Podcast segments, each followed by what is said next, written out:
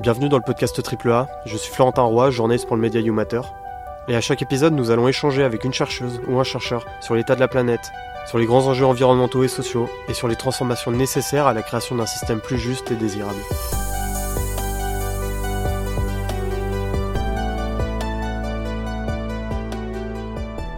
La voiture thermique reste encore maintenant le mode de transport privilégié des Français dans leurs déplacements au quotidien, bien devant les autres formes de mobilité comme la marche, le vélo, les transports en commun. Et pourtant, c'est aussi l'un des plus polluants. En France, la mobilité représente pas moins de 31% des émissions de gaz à effet de serre sur le territoire en 2019, et la voiture thermique est responsable de plus de la moitié de ces émissions. La substituer à d'autres moyens de transport est donc un levier majeur dans l'atteinte des objectifs de neutralité carbone à l'horizon 2050, mais cela reste un levier encore complexe à actionner, d'autant plus lorsque cela entraîne des inégalités sur le territoire. Et c'est toute la difficulté. Comment faire en sorte que la transition écologique de la mobilité soit juste et équitable? Pour y répondre, nous accueillons dans cet épisode Aurélien Bigot, chercheur associé à la chaire Énergie et Prospérité. Il est expert sur les enjeux de mobilité, et il a notamment soutenu une thèse sur le lien entre les transports et la transition écologique. Bonjour Aurélien, nous nous retrouvons pour le podcast AAA de Média YouMatter. Nous allons parler pour cet épisode de mobilité, de politique publique, et en particulier des personnes dépendantes de la voiture, donc euh, notamment en zone rurale. Euh, Est-ce que vous pouvez d'abord euh, vous présenter? Oui, bien bonjour, moi c'est Aurélien Bigot et je travaille en tant que chercheur sur la transition énergétique des transports, en France en particulier. Donc aujourd'hui on parle beaucoup de mobilité durable, on entend surtout parler des voitures électriques, des voitures à hydrogène. Euh, le gouvernement engage aussi depuis la fin de son quinquennat, enfin de son dernier quinquennat, euh, une réelle transition vers la voiture électrique. Euh, notamment individuelles, donc comme batterie, comme hydrogène, euh, avec un seul mot d'ordre, c'est surtout une voiture électrique pour tous, donc via un système de prêt, notamment en France, enfin pour les Français. Euh, première question, pourquoi le gouvernement se focalise-t-il sur ces techniques, enfin sur ces technologies, et pourquoi cet engouement autour de la voiture électrique? Bah, en tout cas, il y a un peu euh, quelque part une, un objectif qui est un peu aussi une illusion d'aller vers la voiture propre qui nous permettrait de garder les mêmes comportements que qu'actuellement, les mêmes pratiques de mobilité et quelque part un peu le même système de mobilité en tout cas euh, qu'aujourd'hui en passant à un système à une technologie différente qui serait plus vertueuse qu'est l'électrique. Euh, l'électrique va être indispensable dans la transition, notamment d'un point de vue climat. Pour autant, ce sera pas suffisant d'un point de vue climatique et aussi parce qu'il y a beaucoup d'enjeux de durabilité euh, auxquels la voiture électrique ne répond pas forcément, elle sauve pas euh, voilà l'ensemble des enjeux de euh, de mobilité durable. Donc ça veut dire qu'il faudra pas se contenter uniquement d'un passage à l'électrique si on veut tendre vers des, des mobilités plus durables. C'est-à-dire euh, quelles sont les limites aujourd'hui des voitures électriques? Par exemple, on propose aussi euh, des voitures à hydrogène comme avec Opium récemment. Euh,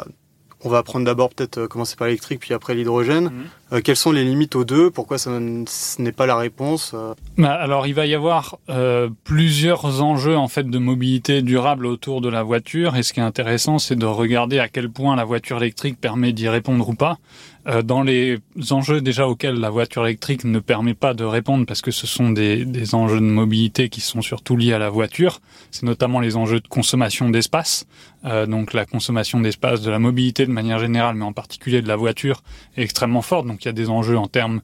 d'artificialisation des sols, en termes de pollution visuelle même parce que bah, en ville les, les voitures prennent une place euh, très importante, en termes euh, d'occupation d'espace aussi et de répartition par rapport aux autres modes de transport parce que c'est vraiment la voiture qui domine parmi les différents modes. Donc si on veut changer de pratique, euh, il faut aussi avoir une meilleure répartition de l'espace, une meilleure allocation entre les différents modes de transport. Et puis ça empêche aussi potentiellement d'avoir d'autres usages de l'espace public qui sont des usages davantage pour euh, de, des avantages de euh, pour euh, améliorer la qualité de vie en ville plutôt qu'uniquement penser l'espace public que comme un espace de circulation, ce qui est beaucoup le cas actuellement. donc ça veut dire par exemple bah, les terrasses qui prennent de la place aussi en ville, bah, ça veut dire si on donne beaucoup de place à la voiture, on en aura moins de pour les terrasses, pour euh, des aires de jeu pour les enfants, euh, pour pouvoir se poser, se balader dans l'espace public sans être menacé un peu par la circulation, etc. Euh, donc il y a des enjeux déjà de consommation d'espace auxquels bien évidemment la voiture électrique ne change pas grand-chose. Il y a des enjeux en termes d'accidentalité. Pareil, la voiture, qu'elle soit électrique ou thermique, ça ne change pas vraiment. Il y a des enjeux en termes d'un point de vue sanitaire aussi, euh, en termes d'inactivité physique, de sédentarité. Nos modes de vie, de manière générale, et notamment nos mobilités, euh, sont très peu actives. Donc, c'est-à-dire qu'on s'assoit euh, bah, soit devant un écran, soit euh, pour la mobilité dans une voiture, et que ça, ça a des conséquences euh, très fortes en termes de santé parce que bah, notre corps est plutôt fait pour bouger, et du coup, le manque d'activité physique a des conséquences très fortes pour la santé. L'ANSES a fait une étude en, en début d'année, rendue en début d'année, qui montrait que 95% de la population française avait des niveaux de sédentarité ou d'inactivité physique qui présentaient des risques pour la santé. Donc, ça veut dire la quasi-totalité de la population française est soumise à justement à trop de trop d'inactivité physique, pas assez d'activité physique ou trop de trop de sédentarité. Donc ça, c'est des enjeux qui sont vraiment centrés sur la voiture, pour lesquels la voiture électrique ne permettra pas de euh, répondre à ces enjeux-là. Ensuite, il y a d'autres enjeux pour lesquels la voiture électrique répond euh, partiellement euh, à la problématique. C'était notamment celle, les enjeux climatiques, parce qu'on sait quand même que la voiture électrique en France, c'est de l'ordre de 2 à 5 fois moins d'émissions sur l'ensemble du cycle de vie pour une voiture électrique par rapport à une thermique peut dire à peu près division par trois euh, en, moyenne, donc c'est quand même euh, bien mieux. C'est pas pour autant suffisant pour atteindre nos objectifs climatiques. On a un peu la même chose sur la pollution, c'est que ça permet de supprimer un certain nombre de euh, d'émissions, notamment bah, l'échappement. Par contre, il y a les émissions hors échappement, les émissions de particules fines, notamment liées à l'abrasion des pneus, de la chaussée, un petit peu des freins, mais un petit peu moins, qui est un peu moins important avec l'électrique, qui a aussi du, du, freinage régénératif pour pour redonner de l'énergie à, la batterie. Donc sur les, la thématique de pollution de l'air, on a aussi euh, une réponse partielle, disons, via l'électrification. Et puis encore un autre enjeu qui est celui de la pollution sonore, du bruit, euh, où là, la voiture électrique va permettre de supprimer les bruits de moteur, euh, mais il y a aussi d'autres bruits, des bruits aérodynamiques, de frottement euh, des pneus sur la route, etc., qui seront euh, pas modifiés avec l'électrification. Et puis après, en termes de derniers enjeux de durabilité, il y en a encore potentiellement plusieurs autres, mais si j'en cite un, dernier pour lequel l'électrique va plutôt poser de nouveaux défis, ou en tout cas va remplacer une dépendance par une autre, c'est la question des ressources. C'est-à-dire qu'on va remplacer la, dépendance au pétrole par d'autres dépendances, plutôt cette fois-ci aux métaux, des métaux, euh, voilà, notamment dans ceux qui sont les plus critiques pour les batteries, bah, il y a le lithium, euh, il y a le cobalt, le nickel ou encore le cuivre. Ça va être un peu les principaux euh, métaux indispensables, quoi, selon les chimies de batterie en tout cas utilisées, qui vont être importants pour l'électrique. et puis après, en, en termes d'enjeux sociaux ou de développement de la mobilité, on sait qu'il y a des inégalités aussi sociales sur l'accès à la voiture, des inégalités territoriales aussi, on y reviendra. Et ça, la voiture électrique elle ne change pas énormément en termes de volume de coût global de la mobilité, euh, mais par contre le coût il est plus important à l'achat et plus faible à l'usage. Donc c'est un peu ça la principale différence, mais ça ne va pas permettre de résoudre toutes les inégalités de, mobilité qu'on a actuellement de manière magique, en tout cas euh, en raison du coût important de la voiture de manière générale. Oui, parce qu'il y a un vrai coût aussi euh, environnemental à l'extraction des, métaux. Aujourd'hui, on a vu qu'en France, euh, il y a une mise en place euh, de Gigafactory euh, dans quelques endroits en France et en Europe aussi. donc il y a vraiment une centralité au niveau de la politique européenne de faire cette voiture individuelle électrique. Ouais, c'est une c'est un axe qui est majeur en fait à partir du moment où il y a une vision politique de la de la transition des mobilités, mais je dirais plus généralement de la transition énergétique, de la transition climatique, écologique, etc., qui est assez centrée sur la technologie, donc un peu sur une vision de croissance verte. On continuerait euh, avec le même type de système économique, le même type de mode de vie, etc., qu'actuellement, mais on les rendrait plus verts. Euh, c'est une partie de la solution, mais qui n'est pas suffisante euh, du tout, parce qu'il y a aussi tout un tas d'autres, bah, des effets rebonds ou des conséquences, des déplacements de problèmes vers d'autres problématiques environnementales, etc. Et sur la mobilité, à partir du moment où on a cette vision de croissance verte, où on garde un peu les mêmes usages, ben le principal levier qu'on a notamment dans la mobilité des voyageurs, c'est vraiment l'électrification. C'est-à-dire qu'on n'a pas de technologie qui est meilleure que ça. Tout à l'heure, l'hydrogène était évoqué. Pour les voitures, ça va pas être la technologie euh, à privilégier parce que c'est beaucoup moins efficace, c'est plus coûteux. Euh, Aujourd'hui, c'est très largement carboné. L'hydrogène qu'on a à 95%, c'est l'hydrogène carboné. Euh, les autres alternatives, disons, au pétrole et à l'électrique, ce serait sinon de se tourner vers la biomasse, donc vers, les, biocarburants ou le biogaz. Et ça, on n'a pas euh, des ressources en quantité suffisante pour pouvoir avoir les mêmes niveaux d'utilisation des, transports et notamment de la voiture qu'aujourd'hui en passant à ce type d'énergie. Donc c'est vraiment l'électrique qui va dominer sur le marché des véhicules routiers les plus les plus légers, et c'est en ça que la politique européenne se lance dans un très fort volontarisme vers l'électrification que moi je conteste pas. Je conteste pas la partie électrification. Par contre, je conteste euh, très fortement le fait que la sobriété soit pas assez mise en avant, euh, alors qu'elle est tout aussi indispensable que le volet technologique pour réussir à se séparer euh, du pétrole et de manière plus générale à répondre aux différents enjeux de mobilité durable. Donc, quelles seraient à partir de ce moment-là, selon vous, les solutions de mobilité? Donc, vous avez parlé le volet technologique est à peu près bon, on est à peu près bon à ce niveau-là. En termes d'électrification, on pourrait être, euh, enfin, mis à part le développement mm. euh, sur l'ensemble du territoire euh, des, structures, on est bon technologiquement, mais il manque de la sobriété. comment ça se matérialise? Oui, pour ça, on peut reprendre les, euh, les, cinq différents leviers qui sont évoqués par la stratégie nationale bas carbone. Alors, elle n'est pas forcément très ambitieuse sur l'ensemble de ces cinq leviers. C'est la feuille de route. Euh, c'est ça, c'est la feuille de route euh, nationale donc du gouvernement pour réussir à atteindre les objectifs climatiques, aussi bien les objectifs climatiques de long terme, donc à 2050, c'est l'objectif de neutralité carbone. Euh, que les objectifs à plus court terme où on parle de budget carbone euh, tous les cinq ans, etc. qu'il faut réussir à, à, respecter, donc de baisser de manière euh, de manière importante à chaque à chaque période de temps les, les budgets carbone, quoi, les émissions des différents secteurs. et du coup,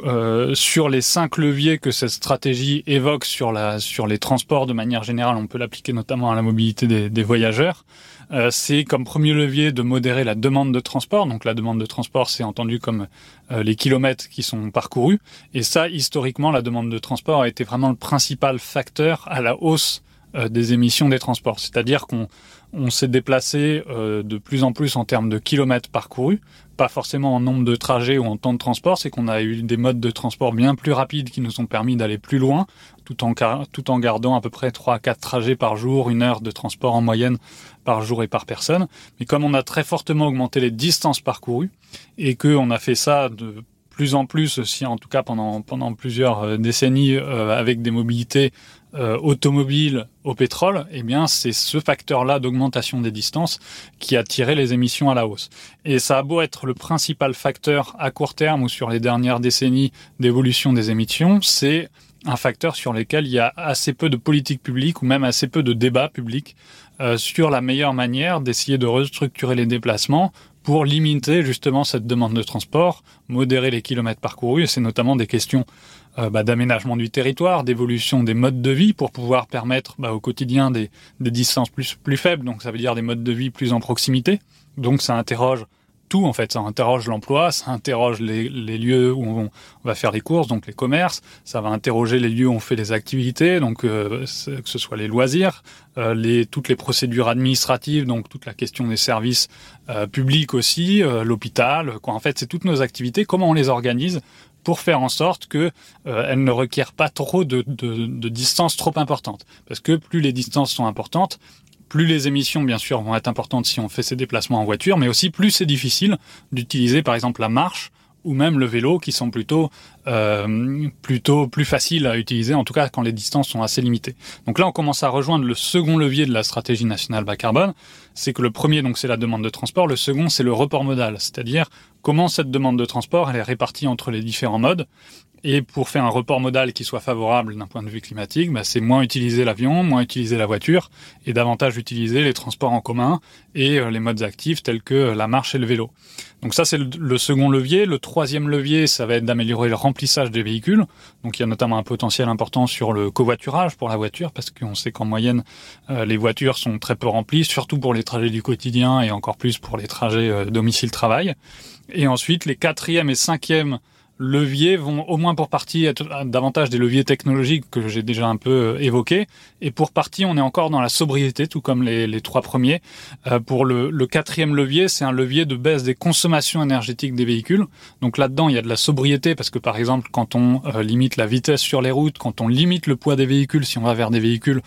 bien plus sobres, bien plus légers, potentiellement avec moins de, bah, pas forcément des véhicules de 5 places comme aujourd'hui, mais des véhicules de, de 1 à 2 places, potentiellement des véhicules qui vont pas à 180 km heure comme aujourd'hui, mais des véhicules où, la, puissance, la vitesse vraiment euh, correspond vraiment aux besoins de mobilité. Euh, donc ça c'est la partie sobriété. On peut donner un peu l'éco-conduite aussi, l'aérodynamisme des véhicules qui peuvent faire un peu partie de, de la sobriété. Puis il y a un levier technologique qui est d'améliorer l'efficacité énergétique euh, des moteurs thermiques ou bien de passer à l'électrique aussi. Ça permet, les moteurs électriques sont aussi plus efficaces d'un point de vue énergétique. Euh, donc là, on a un, premier volet un peu technique dans ce quatrième levier de baisse des consommations d'énergie. Et le dernier levier, c'est la décarbonation de l'énergie, donc c'est de passer du pétrole à d'autres énergies qui sont moins carbonées, qui émettent moins de CO2. Et à ce moment-là, dans les alternatives, c'est un peu celle que j'ai citée, il y a soit euh, l'électrique, soit l'hydrogène, soit les euh, carburants à, base de, biomasse tels que les biocarburants ou le biogaz. Mais tout ce qu'on en retient un petit peu de ça, c'est que la mobilité en France aujourd'hui ne peut pas se fier qu'à la voiture individuelle. Donc quelles sont les autres options, quelles sont les alternatives pour le moment euh, à la mobilité en, France? Ben, en tout cas, il y a, toute cette question de demande de transport déjà, d'essayer de réfléchir à comment on peut restructurer cette demande pour qu'elle soit euh, plus favorable à des distances qui soient moins élevées, et puis après qu'elle soit favorable à d'autres modes de transport. Et si on veut aller chercher dans les, dans les modes de transport les plus euh, vertueux, euh, c'est euh, notamment la marche, le vélo quand les distances le permettent. C'est quand les quand les distances potentiellement sont plus importantes ou en tout cas que les flux sont massifiés, c'est euh, les transports en commun et notamment le ferroviaire qui est parmi les transports en commun qu'on a actuellement ce qu'il y a de de plus vertueux en termes d'émissions carbone. Et après donc ça c'est idéalement et partout où c'est possible, bah, il faut privilégier notamment la marche, le vélo, le ferroviaire, puis les autres transports en commun tels que les bus et, et les cars. Et euh, quand ça c'est pas possible et qu'on reste dépendant euh, quelque part à la voiture, eh bien c'est autant que possible euh, passer au covoiturage, autant que possible le volet technologique bien évidemment de, de passer à l'électrique. Et puis si jamais on est dans des zones qui sont qui sont peu denses où les flux de, déplacement sont pas suffisamment importants pour pour passer au transport en commun parce que voilà ça, ça, demande une certaine massification des flux si le covoiturage est compliqué à mettre en place ou qu'il n'est pas développé dans ces zones-là, etc., à ce moment-là, euh, eh bien, on n'a pas forcément besoin de véhicules avec les mêmes caractéristiques que les voitures actuelles. Et à ce moment-là, ça peut valoir le coup de développer des véhicules qu'on peut appeler des véhicules un peu intermédiaires entre le vélo classique tel qu'on le connaît et puis la voiture telle qu'on la connaît aujourd'hui. Euh, donc, qui sont euh, des véhicules comparés à la voiture bien plus légers, bien plus sobres, moins rapides, euh, potentiellement moins de place, etc. par rapport euh, aux voitures qu'on connaît, euh, et puis par rapport aux vélos qui permettent d'étendre son domaine de pertinence, potentiellement en allant un, peu plus vite, en, du coup en allant plus facilement sur des distances un peu plus importantes, en ayant une certaine protection des intempéries ou en ayant bah, une assistance électrique qui permet de d'avoir moins d'efforts, de, de, pouvoir être possible par un plus grand nombre de, de, personnes.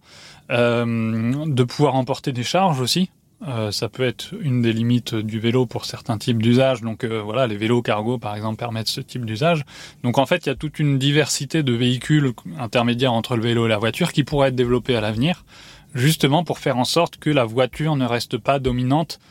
dans les zones où pour l'instant c'est difficile de contester sa, euh, prédominance, voire même la, dépendance à la voiture qu'il y a dans ces, euh, dans ces zones-là, et pour autant dans lesquelles la marche ou le vélo classique peuvent être un peu insuffisants pour aller chercher des distances un peu, un, peu plus importantes, etc., ou que les transports en commun ne sont pas forcément les plus adaptés, ou peuvent être coûteux d'un point de vue euh, économique ou même pas forcément très vertueux d'un point, de vue, d'un point de vue environnemental si les flux de population, les flux de déplacement euh, sont pas suffisants pour mettre en place des, des transports massifiés.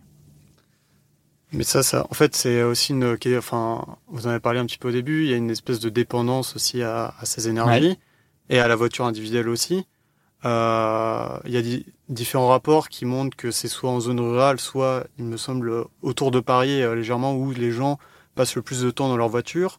euh, consomment le plus. Donc, qu'est-ce qu'on fait dans ce cas-là? Qu'est-ce qu'on fait pour les populations rurales ou les personnes les plus dépendantes des, des voitures individuelles? Bah, si c'est vraiment dépendant de la voiture individuelle, comme je disais, c'est ces véhicules intermédiaires. En, gros, aujourd'hui, le, le, plan principal qui est visé pour euh, remplacer euh, la voiture thermique dans ces zones-là, c'est en effet la voiture électrique. Euh, avec les avantages et les inconvénients que j'ai cités tout à l'heure. Euh, et notamment dans, dans, dans un des, des, obstacles à son développement, il y a la question du coût du véhicule électrique euh, et le fait que c'est difficile pour une très grande partie de la population d'accéder à des véhicules électriques parce qu'aujourd'hui ils sont surtout disponibles sur le marché du neuf et le marché du neuf c'est qu'une petite partie du marché automobile. Euh, en gros, schématiquement, chaque année, on a à peu près 2 millions de véhicules de voitures neuves vendus en France. Pour partie, pour moitié, euh, c'est, euh, ce sont des personnes morales, donc des entreprises, des collectivités, etc., qui achètent ces véhicules-là. Et pour l'autre moitié, c'est des particuliers. Donc ça veut dire la moitié des 2 millions. On est à peu près un million de véhicules achetés par des particuliers chaque année. En comparaison, le marché de l'occasion, c'est de l'ordre de 5,5 millions de véhicules vendus chaque année. Donc ça veut dire on est à plus de 5 fois plus euh, de véhicules vendus sur le marché de l'occasion que sur le marché du neuf. Là où il y a un problème aujourd'hui euh, avec l'électrique, euh, c'est que le marché de l'occasion n'a pas encore beaucoup de véhicules électriques parce qu'on est sur un marché assez neuf, donc euh, il n'y a pas encore beaucoup de véhicules qui sont passés de, qui sont voilà en vente sur le sur le marché de l'occasion, alors que c'est essentiellement sur ce marché-là que la majorité des Français obtiennent leurs véhicules à des prix du coup qui sont moins chers. Et là, en l'occurrence, l'électrique n'est accessible quasiment que sur le marché du neuf à des prix qui sont encore plus chers que le véhicule thermique, même s'il y a des aides euh, financières. De toute façon, les véhicules neufs, même thermiques, sont difficilement accessibles pour la majorité de, pour une grande partie en tout cas de, de la population. Donc ça veut dire si jamais on veut réussir à la fois à, à, à accélérer cette transition vers l'électrique et que ce soit pas euh, euh, le signe d'une fracture sociale très forte, que ce soit que les plus riches qui puissent y accéder, etc. Ça veut dire qu'il faut réussir à baisser le coût de ces véhicules électriques. Alors le principal levier qui est évoqué, c'est euh, la, les gains de productivité, etc., de réussir à faire mieux. Sur les batteries, ce sera possible euh, avec des effets d'échelle, notamment le coût de production des batteries qui va baisser. Cependant, dans le même temps, il peut y avoir des renchérissements de certains métaux qui peuvent compenser ça. Donc, c'est un levier qui va être assez difficile. On ne peut pas tout espérer de ce levier-là. Mais en tout cas, ce qu'on sait dès aujourd'hui, c'est que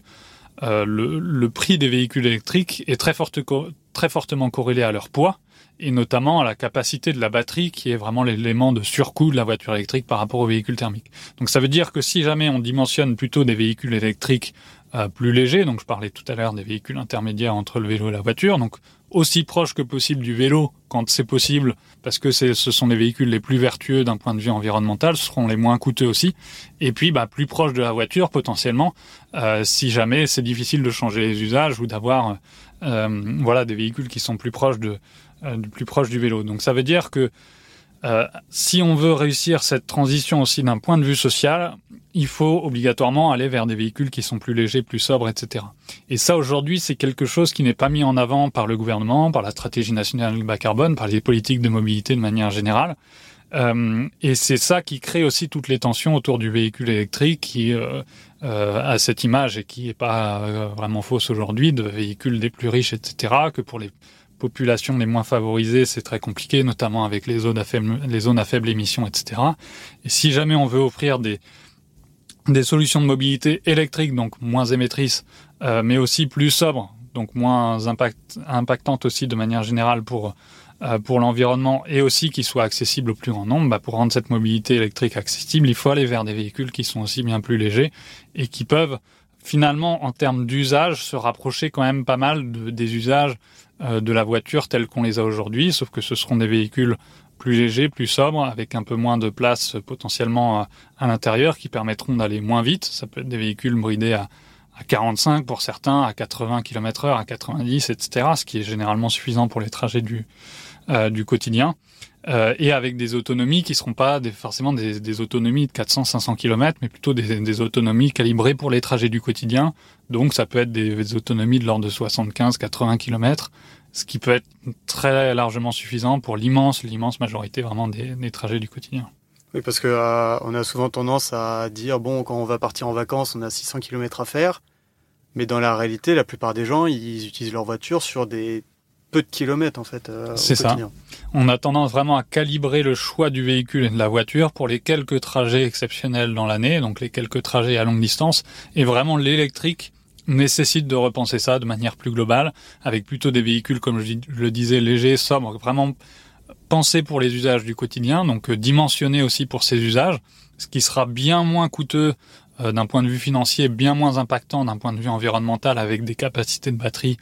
qui sont plus faibles parce que les consommations d'énergie sont plus faibles, mais aussi parce que l'autonomie est pas trop importante. Et à ce moment-là, ça demande pour les mobilités à longue distance, bah aussi de euh, de développer les alternatives euh, à la voiture de manière générale, parce que ces véhicules-là, plus légers, plus sobres, seront pas vraiment adaptés pour les trajets les plus longs. Donc ça veut dire notamment avoir un réseau ferroviaire euh, performant, une offre suffisante, redévelopper des trains de nuit, euh, redévelopper des offres à longue distance, euh, voilà, adaptées au plus grand nombre et, et, augmenter les capacités de transport en train pour pour ces voyages à plus longue distance. En complément aussi les, les cars pour pouvoir aussi via des transports en commun routiers offrir cette cette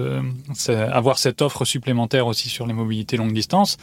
ça peut être aussi le covoiturage du coup, qui déjà aujourd'hui euh, est déjà quand même bien développé sur la, la, longue distance aussi, comme comme le train et le et le car le sont déjà aussi euh, quand même de manière assez importante. Euh, et puis après, de développer aussi l'autopartage, la location pour les euh, usages qui nécessitent bah, des, soit des distances plus importantes, euh, soit d'avoir un plus grand nombre de places dans le véhicule, parce qu'on sait que les trajets à plus longue distance sont davantage des trajets covoiturés, où la, la, par exemple la famille part euh, euh, bah, toute la famille part en même temps en vacances, etc. Donc c'est en général des trajets plus covoiturés que les trajets domicile-travail, où là pour le coup euh, bah, c'est souvent une seule personne à l'intérieur du véhicule. Donc ça veut dire il faut repenser aussi les mobilités longue distance de manière plus euh,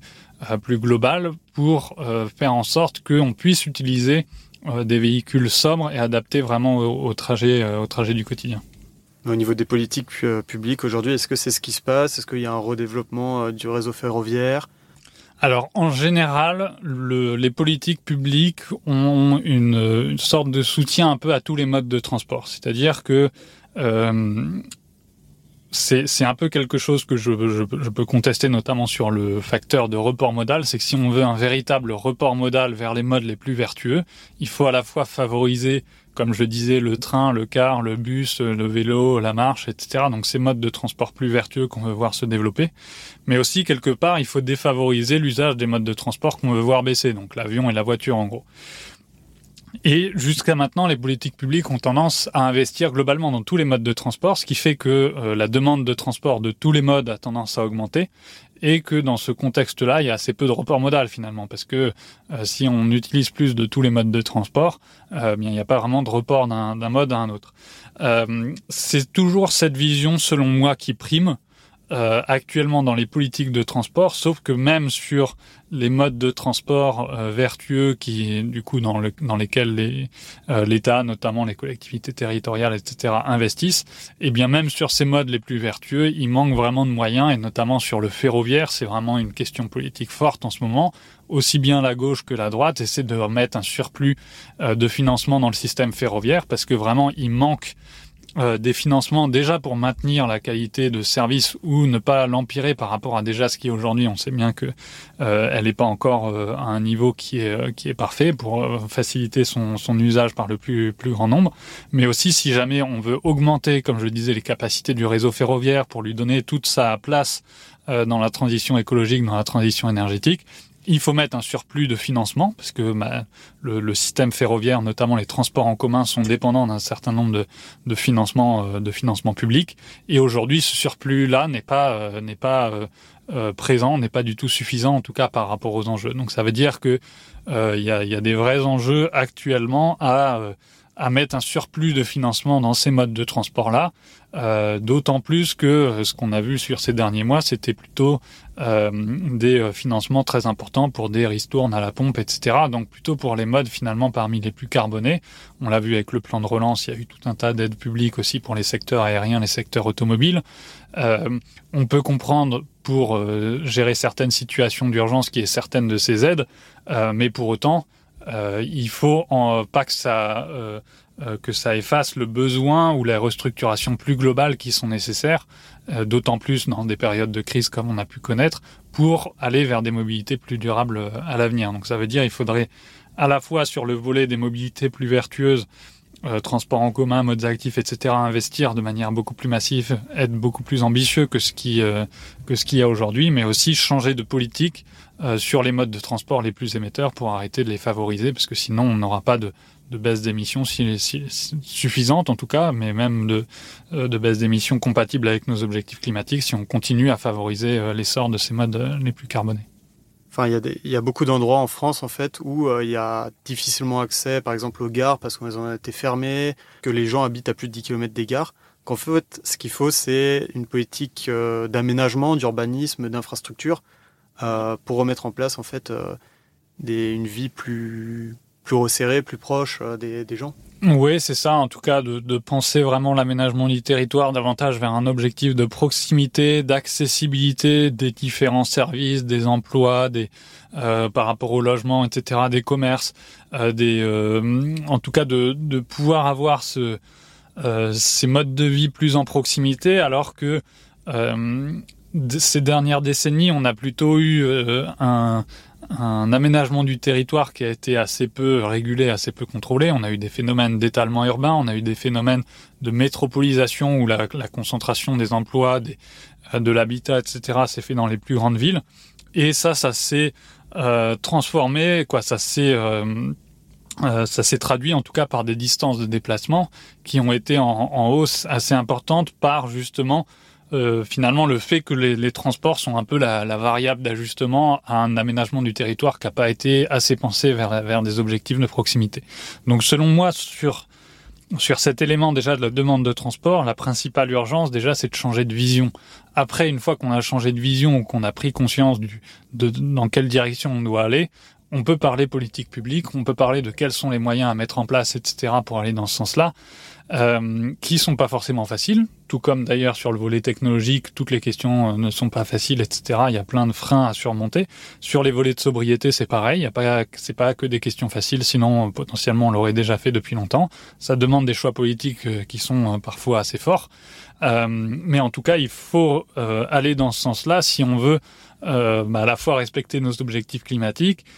faire en sorte qu'il n'y ait pas cet effet rebond un peu qu'on a euh, historiquement de d'essayer de développer des mobilités un peu plus vertueuses, mais si les kilomètres continuent à augmenter, bah, ça compense euh, ça compense le caractère un peu plus vertueux qu'on peut avoir de, de nos mobilités. Et puis si on veut donner une place plus importante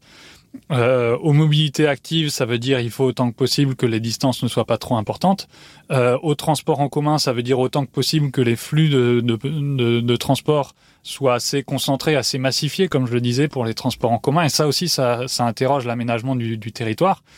parce qu'on a eu ce double mouvement en fait historiquement de à la fois euh, un aménagement qui a été de plus en plus vers l'étalement, vers les distances plus importantes, ça, ça a disqualifié les modes actifs, et puis vers de plus en plus de dispersion des, des, de l'habitat, des activités, etc. Et cette dispersion-là, elle rend beaucoup plus difficile les transports en commun, qui sont plus efficaces. S'il y a des axes structurants sur lesquels euh, il, il, peut y avoir du coup des flux de déplacement qui sont concentrés et qui peuvent permettre d'avoir une, bah, une ligne de transport en commun, que ce soit du ferroviaire ou, euh, ou du bus, des cars, etc., euh, qui soient des services efficaces d'un point de vue euh, voilà environnemental et, et, économique, si jamais les, les, les flux sont, sont, suffisants, quoi. Donc ça serait euh, remettre en place, redonner un peu de couleur au centre-ville, enlever ces grandes zones commerciales qui sont généralement en périphérie. Ouais. Oui, c'est ça. C'est en tout cas renverser ce mouvement-là, arrêter en tout cas les tendances qui vont dans le mauvais sens. Donc, si on prend juste l'exemple des, centres commerciaux, c'est ça, bah, d'éviter de construire de nouveaux euh, bah, de l'habitat en périphérie, des centres commerciaux en périphérie, des zones d'activité euh, en périphérie qui sont euh, loin des logements, qui sont peu reliés par les transports en commun, etc., qui qui sont dans cette mauvaise dynamique, en tout cas sur sur ces aspects-là. Et puis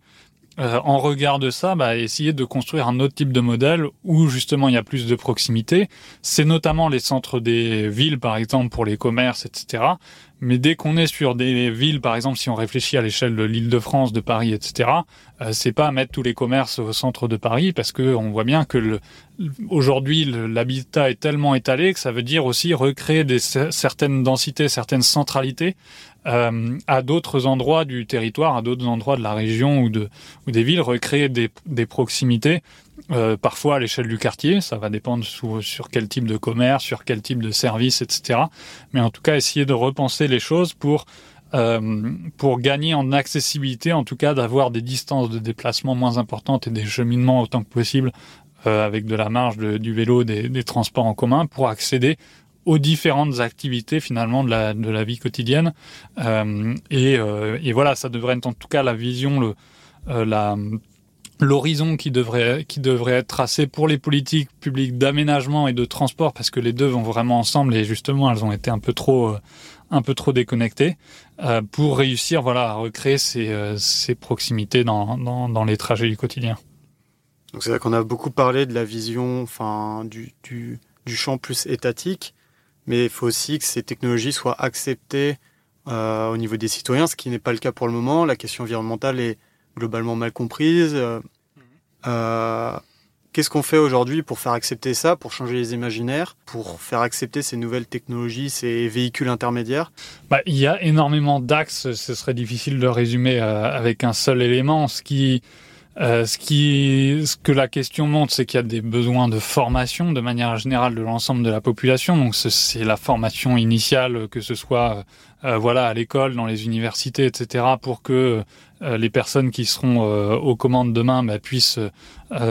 avoir une formation suffisante sur les enjeux climatiques, surtout s'ils ont à traiter des questions de mobilité, d'aménagement, etc., mais aussi des enjeux sur l'impact environnemental, sur la durabilité de, nos mobilités. mais bien évidemment, c'est aussi de la formation pour l'ensemble des personnes qui sont déjà en poste actuellement, parce que la transition, elle est dans une situation d'urgence où il faut aller très vite dès maintenant. Donc il y a des enjeux de formation de manière générale, il y a des enjeux euh, d'orientation politique. On le voit bien, par exemple, sur les sujets de sobriété qui, enfin, sont entrés un peu dans les discours politiques, euh, bah, qui est de la pédagogie aussi de la part de l'État, de la part des collectivités, de la part euh, des, euh, des, institutions publiques de manière générale sur ces sujets-là, avec une cohérence d'ensemble aussi, parce qu'on le voit bien que les communications sont mal reçues si jamais euh, c'est une communication du genre mettez votre pull, éteignez votre Wi-Fi, mais que dans le même temps, il n'y a pas de régulation sur les jets privés, sur les comportements euh, environnementalement euh, bah, les plus émetteurs, les plus, euh, les plus condamnables quelque part. Et du coup, il y a besoin de cette justice dans la répartition de l'effort si jamais on veut que bah, l'ensemble de la population se semble embarqué et ait envie de faire certains certains des efforts. Donc il y a, il y a ce discours de manière générale. Il y a aussi le fait de euh, de réguler aussi, à mon avis, les contre quoi les discours qu'on a actuellement et qui sont notamment sur la mobilité beaucoup véhiculés par la publicité. Euh, donc ça veut dire que tant qu'on a une telle présence du discours de la voiture individuelle euh, du gros SUV, symbole de liberté, euh, symbole, voyage, euh. voilà, du voyage très lointain comme euh, signe de réussite, que les publicités montrent des véhicules qui pèsent une tonne 5 de tonnes en pleine nature, comme les nouveaux véhicules très vertueux d'un point de vue d'un point de vue environnemental et ils sont tout seuls sur la route, etc. Ce qui est une vision extrêmement biaisée en réalité de, de de la vision de, bah, de la voiture et de son réel impact pour l'environnement, mais même de ses réels usages où, où bah, en général les voitures sont pas seules sur la route dans un paysage majestueux, etc. Euh, mais c'est aussi tout un tas de, de, nuisances, y compris pour les usagers. Eh bien, c'est aussi de réguler ce discours-là, donc potentiellement d'interdire la publicité euh, après, c'est difficile, faut voir où mettre le, euh, le curseur, mais pour les véhicules thermiques, pour les voitures, même de manière plus générale, c'est quand on voit l'ensemble des impacts, on pourrait dire que ce serait ça, tout comme euh, il y a une interdiction de la publicité pour pour la cigarette, ou voilà, il y a, a d'autres exemples de ce type-là. Donc, c'est aussi réguler ce genre de ce genre de message. Et puis après, de manière générale, pour que la transition puisse se faire et notamment sortir de la dépendance à la voiture, il y a un gros enjeu aussi de faire tester. C'est-à-dire qu'on a un poids des habitudes qui est, qui est extrêmement fort dans la mobilité. Euh, il y a des inerties très fortes dans le système de mobilité de manière générale, que ce soit sur l'aménagement du territoire, que ce soit sur les infrastructures, sur les services de mobilité, etc. Euh, mais il y a aussi un poids des habitudes qui fait que même quand l'offre de euh, l'offre de services, l'offre de transport en commun, l'offre pour des aides à l'achat pour les vélos assistance électrique ou pour les vélos classiques ou les vélos cargo, etc. Quand il y a des nouvelles offres qui sont mises en place, eh bien potentiellement les usagers ne se redemandent pas à chaque nouveau chaque nouvelle semaine ou chaque nouveau jour, euh, chaque, à chaque déplacement, qu'est-ce que je vais utiliser sur ce déplacement, qu'est-ce qui est le plus pertinent, est-ce que je pourrais utiliser autre chose que la voiture, c'est plutôt les habitudes qui font que pour une bonne partie des usagers, ils utilisent la voiture sur quasiment tous les déplacements. Et c'est tellement quasiment tous les déplacements que même si c'est un déplacement de 500 mètres pour aller à la boulangerie, eh bien potentiellement le réflexe ce sera quand même la voiture parce que ça a fait gagner deux minutes sur le trajet euh, et parce que en général, voilà, c'est essentiellement ça qui est euh, qui est utilisé. Donc ça veut dire que si on veut sortir de cette dépendance, il faut casser quelque part certaines de ces habitudes, au moins faire tester d'autres types de mobilité si ça réussit, tant mieux et, euh, les comportements pourront perdurer. Si ça marche pas, eh bien tant pis, peut-être soit c'est pas le moment, soit c'était trop compliqué, soit c'était pas possible de faire perdurer le comportement, mais au moins de faire tester ces autres types de mobilité parce qu'il y, en a au moins une grande partie qui pourrait aller vers des modes de transport plus vertueux, moins coûteux aussi euh, financièrement, euh, mais sans forcément qu'ils le sachent, qu'ils le sachent actuellement ou sans forcément qu'ils aient eu l'opportunité de tester ces autres mobilités, que ce soit les transports en commun, que ce soit le vélo assistance électrique, par exemple, le vélo assistance électrique, c'est quelque chose que pas forcément beaucoup de monde a testé et il y en a beaucoup qui une fois qu'ils le testent se disent ah bah oui bah incroyable en fait ça va vachement bien et ça me permettrait potentiellement plus facilement que le vélo classique euh, d'aller faire des trajets un peu plus lointains ou de remplacer une partie des trajets en voiture par ce type de, de véhicule. Euh, donc il y a, y a, besoin de faire tester, il y a besoin aussi de voilà de, de changer les imaginaires, de montrer les, les solutions alternatives que ce soit en changeant de discours, comme je disais dans les, dans les, dans les publicités, que ce soit via les discours, euh, les discours euh, publics. On voit que le, le, discours sur la sobriété a été aussi beaucoup caricaturé, mais n'empêche qu'il y a tout un tas de messages qui passent quand même euh, dans ces discours-là parce que c'est la puissance publique qui les qui les met en avant. Du coup, ça fait l'actualité. Il y a des spots à la radio, à la télé ou autre pour passer pour faire passer certains messages. Euh, et puis ça mobilise aussi les acteurs pour se dire bon bah l'orientation maintenant c'est plus forcément de créer des nouveaux usages euh, qui gaspillent les ressources etc mais plutôt aller vers la sobriété que ce soit pour les entreprises que ce soit pour les ménages. Et si on veut par exemple que des messages que des mobilités telles que celles avec des véhicules intermédiaires entre le vélo et la voiture euh, puissent se répandre plus largement eh bien il faudrait aussi que ce discours que ces alternatives euh, puisse euh, être rendu plus connu par euh, justement l'État, par les collectivités, par des spots de communication, etc., pour faire en sorte que ça puisse éveiller la curiosité et puis permettre à tout un tas de personnes après de, de tester ces, ces, alternatives, ces solutions à la, alternatives à la, à la voiture. Et parce qu'aujourd'hui, il y en a, il y a beaucoup de gens qui se disent que c'est pas fait pour eux, que ces solutions-là euh, pourraient fonctionner, mais j'ai des enfants, mais je suis Enfin, j'ai des difficultés à faire des, des, des, des efforts, euh, enfin pas des efforts, mais euh, des activités euh, physiques. mais pourtant, il existe toute une panoplie aujourd'hui de véhicules qui, répondent à ces besoins justement. Oui, alors sur les véhicules intermédiaires, bon, ce qui, ce qui est intéressant déjà à donner en, en introduction, c'est que aujourd'hui, il y a des usages qui sont adaptés pour la voiture. Donc ça veut dire aujourd'hui euh, c'est difficile potentiellement de remplacer la voiture pour tous les déplacements et c'est pas forcément ça l'horizon euh, qui, qui se euh, qui se dessine. Mais pour autant il y a tout un tas d'usages très nombreux aujourd'hui où la voiture est très largement surdimensionnée par rapport aux vrais euh, trajets qui sont réalisés, aux vrais besoins qu'il y aurait pour ces euh, pour ces déplacements-là. Et c'est en tout cas sur tous ces tous ces potentiels, tout ce surdimensionnement qui existe, euh, qui a intérêt à développer d'autres types de véhicules. Parce qu'en gros aujourd'hui, on a une très grande diversité d'usages de mobilité en termes de combien de personnes sont présentes pour le trajet, quelle est la distance du trajet, quelle est la vitesse requise pour faire le trajet, il y a, voilà, il y a tout un tas de caractéristiques de ce type-là qui en fait, en général, euh, sont des, des, caractéristiques pour lesquelles la réponse sera la voiture, qui est globalement un véhicule assez normé finalement, euh, c'est-à-dire un véhicule globalement qui en général est à 5 places, euh, ça peut être rarement, plus rarement 4, plus rarement 7 également. Bon, en tout cas, c'est généralement 5 places. en termes de vitesse, c'est pour la vitesse moyenne euh, des, quoi, la vitesse maximale des véhicules neufs euh, vendus chaque année, c'est autour de 180 km/h en moyenne sur l'ensemble de, de, de, ces ventes. Euh, c'est des véhicules qui font une tonne euh, 2,2 en une tonne de 150 kilos en gros. Euh, qui sont calibrés pour faire plusieurs centaines de kilomètres d'autonomie quand ce sont des véhicules électriques et ça, en fait, c'est très largement surdimensionné parce que la majorité des trajets, notamment du quotidien, c'est plutôt des trajets avec une personne à l'intérieur du véhicule, voire deux ou plus rarement plus.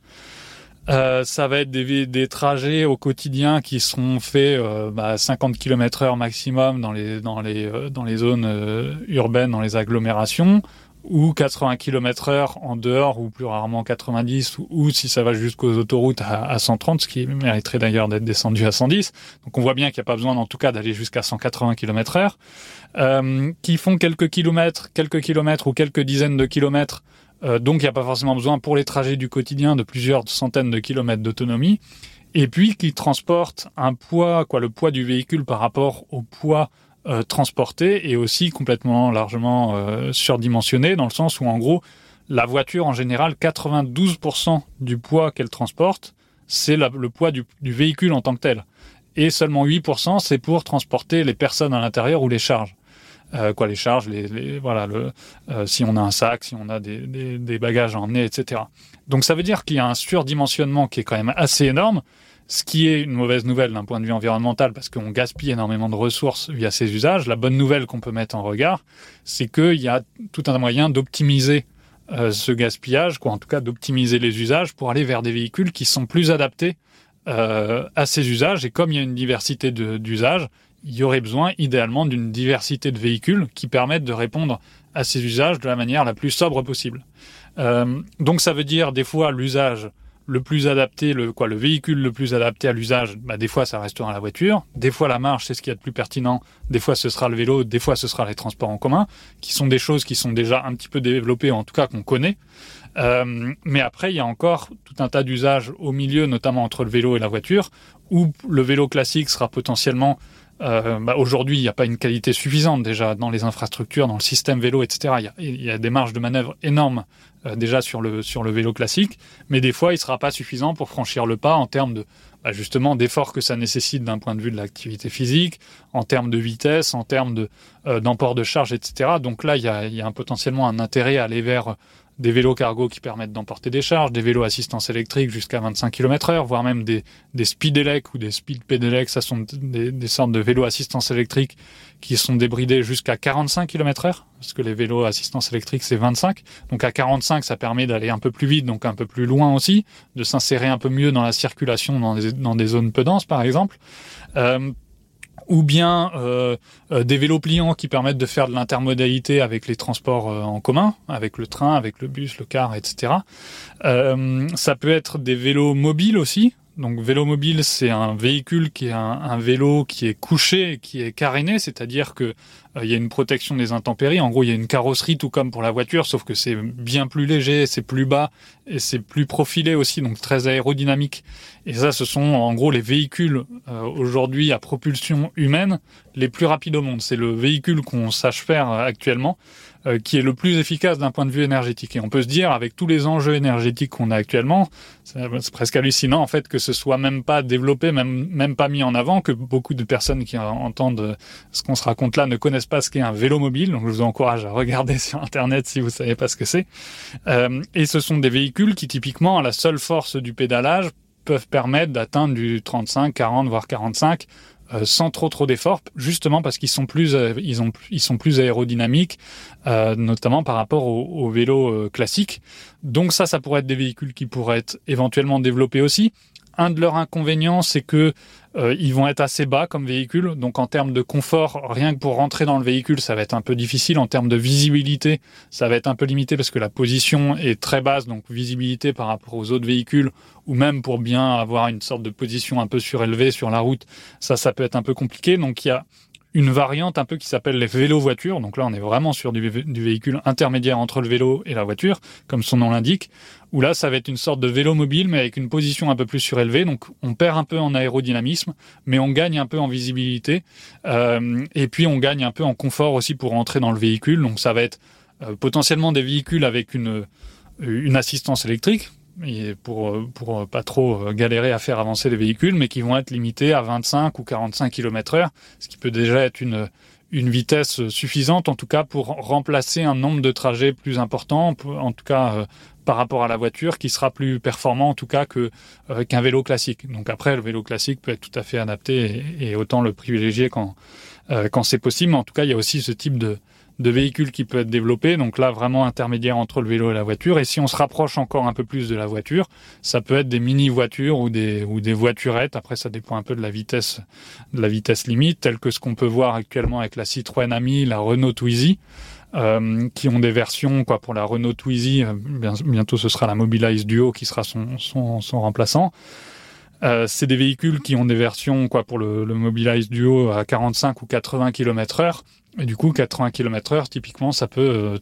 bien plus facilement remplacer, y compris dans les zones rurales, les, certains usages actuels euh, de, de, la voiture. Juste pour donner un ordre de grandeur sur les usages qui paraîtraient parmi les plus simples à remplacer pour aller vers ce type de véhicule intermédiaire par rapport à, à, la voiture actuellement, parce que leur intérêt environnemental et financier est vraiment en remplacement de la voiture, bien évidemment. Euh, si jamais on cumule deux types d'usages ou de deux types de, possibilités de développement de ces véhicules, qui sont tout d'abord les ménages où il n'y a qu'une seule personne à l'intérieur du ménage. Euh, donc on peut se dire, bon, ces personnes-là n'ont pas besoin d'un véhicule de cinq places, ce sont des personnes qui sont seules euh, sous, euh, sous leur toit, à l'endroit où elles habitent. A priori, elles n'ont pas besoin de cinq places, ça pourrait être adapté pour ce type de véhicule. Euh, un deuxième type d'usage, ce serait de dire euh, les seconds véhicules des ménages multimotorisés, donc c'est-à-dire qui ont deux voitures voire plus, notamment en zone rurale, il y a la moitié des ménages qui ont euh, qui ont deux voitures ou plus. Eh bien, on peut se dire les les euh, les habitants, euh, quoi, les personnes du ménage n'ont pas besoin en général le même jour euh, d'un véhicule tel que la voiture qu'on qu connaît aujourd'hui, où il y a besoin de cinq places, d'aller à plusieurs centaines de kilomètres, etc. Donc ça, ça peut être un des véhicules parmi les deux, mais l'autre, ça peut être un véhicule beaucoup plus léger, qui va un peu moins vite, qui fait des distances un peu euh, moins grandes, qui a pas forcément cinq places, etc. Et en général, donc, ça peut être utile d'avoir en deuxième véhicule ce genre de véhicule bien plus sobre. Si on cumule du coup les voitures possédées par les ménages où il y a qu'une seule personne et les seconds véhicules des ménages multimotorisés, en ordre de grandeur on atteint la moitié du parc de voitures en France.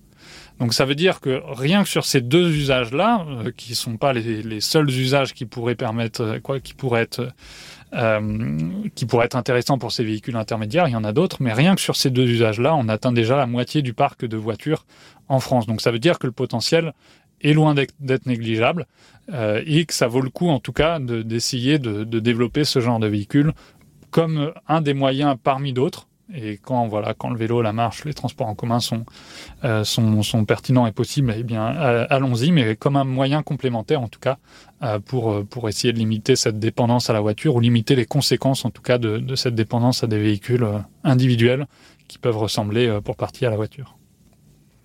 Ça fait un petit peu euh, le tour de la question de la mobilité rapidement. Je ne sais pas s'il y a un dernier sujet dont on n'a pas parlé mais en tout cas, peut-être un, message, c'est plus que jusqu'à maintenant, en effet, la vision, elle est assez centrée sur la technologie pour la transition de nos mobilités. J'évoquais le fait que la, la, sobriété aussi sera importante. Et pour faire le lien avec les problématiques de mobilité durable que j'évoquais euh, au début, c'est que euh, agir sur la sobriété euh, va euh, avoir beaucoup plus de co-bénéfices sur ces autres défis, sur ces autres impacts euh, bah, environnementaux, sociaux et sanitaires des mobilités que agir que sur la technologie. Si je reprends juste l'exemple de la voiture, on avait vu que la voiture, ça, ça changeait rien sur les problématiques de consommation d'espace, d'accidentalité, de sédentarité. Si par exemple euh, on va vers des véhicules qui sont plus légers, si on va vers la marge, vers le vélo, les transports en commun, déjà sur ces trois euh, sur ces trois euh, euh, impacts-là, par exemple, euh, la, ils permettent beaucoup plus de répondre. Bah, ils sont en général des, des, des, véhicules ou des mobilités qui prennent moins d'espace, qui sont moins dangereuses pour les autres usagers, qui permettent de faire de l'activité physique pour la marche, pour le vélo, même pour les transports en commun qui en général nécessitent d'aller jusqu'à la station à pied ou à vélo, etc. Donc qui ont une partie aussi d'activité physique. Euh, en termes de consommation de ressources, ce seront des, véhicules ou des modes qui seront bien moins consommateurs de ressources, qui auront une pollution moins importante, d'un bruit, une pollution sonore aussi moins importante, et aussi qui, d'un point de vue social et du coût de la mobilité, euh, permettent euh, aussi de réduire le coût de la mobilité, donc potentiellement d'avoir une mobilité qui soit plus inclusive aussi, de réduire les inégalités d'accès euh, à la mobilité, notamment les inégalités euh, qu'il peut y avoir d'un point de vue territorial, où aujourd'hui, notamment bah, dans les zones peu denses, il y a peu d'alternatives à la voiture, donc il y a ce défi de développer des alternatives. Pour les personnes aux revenus les plus bas, aussi de, de faciliter leur accès à la mobilité et puis même finalement, il y, a, un peu ce cliché que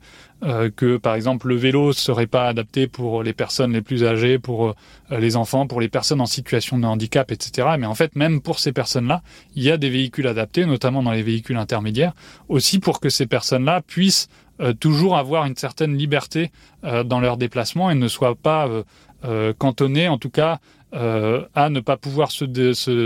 déplacer ou pouvoir se déplacer qu'en voiture, ce qui reste une mobilité euh, inactive, etc., avec euh, aussi les conséquences environnementales qui vont avec, mais réussir à, développer aussi ces mobilités alternatives, y compris pour des publics auxquels on pense pas forcément initialement aujourd'hui ou pour lesquels on peut avoir un certain nombre de, clichés ou d'idées reçues sur l'impossibilité qu'ils auraient d'utiliser des, mobilités alternatives à la voiture. Euh, pour réussir en tout cas à prendre euh, de manière générale cette transition aussi bien sur les volets économiques, sur les volets sociaux et puis euh, les volets environnementaux dont on a parlé. Est-ce qu'il y a un sujet qui vous intéresse en ce moment dans la recherche, un livre qui vous intéresse, auquel vous vous intéressez en ce moment euh, alors, bah, en particulier sur ces dernières semaines, ça a été beaucoup le sujet des véhicules intermédiaires euh, sur lequel je suis euh, beaucoup revenu. Notamment, on a, on a sorti une revue avec d'autres chercheurs, d'autres acteurs de la mobilité, euh, des concepteurs de certains de ces véhicules aussi. Il y a pas mal de startups qui se, qui se lancent dans ce sujet-là. On a, on a sorti un numéro dans la revue Transport urbain euh, même si en réalité ces véhicules-là seraient beaucoup, euh, euh, seraient très utiles aussi au-delà des, des, mobilités urbaines pour le coup. Euh, donc un, un, numéro qui s'appelle l'avenir des, trans, l'avenir des véhicules intermédiaires, pardon, euh, et qui vise justement à améliorer un peu la connaissance déjà sur les véhicules pour plus facilement diffuser cette connaissance, faire connaître les véhicules et puis ensuite euh, aider à leur développement parmi la palette de solutions d'alternatives à la à la voiture pour pour réduire les, les différents les différents impacts que nos mobilités peuvent avoir. Et du coup, c'est un sujet sur lequel j'essaie forcément un peu plus de communiquer euh, aussi en ce moment pour valoriser le travail qui a été fait dans cette revue, qui est une revue qui est payante, mais que je vous encourage néanmoins à aller voir si jamais vous, ça, ça vous intéresse, ou sur laquelle j'essaie de communiquer aussi sur les réseaux sociaux pour réussir à diffuser euh, cette connaissance et que ces sujets soient mieux pris en compte à l'avenir euh, dans les politiques publiques de mobilité. Et puis, euh, si jamais à l'avenir c'est mieux pris en compte, je passerai sûrement plus de temps aussi à nouveau sur d'autres sujets de, de, transition énergétique euh, que ce sujet-là qui en effet m'occupe pas mal en ce moment. Bien, merci beaucoup Aurélien. Merci pour l'invitation.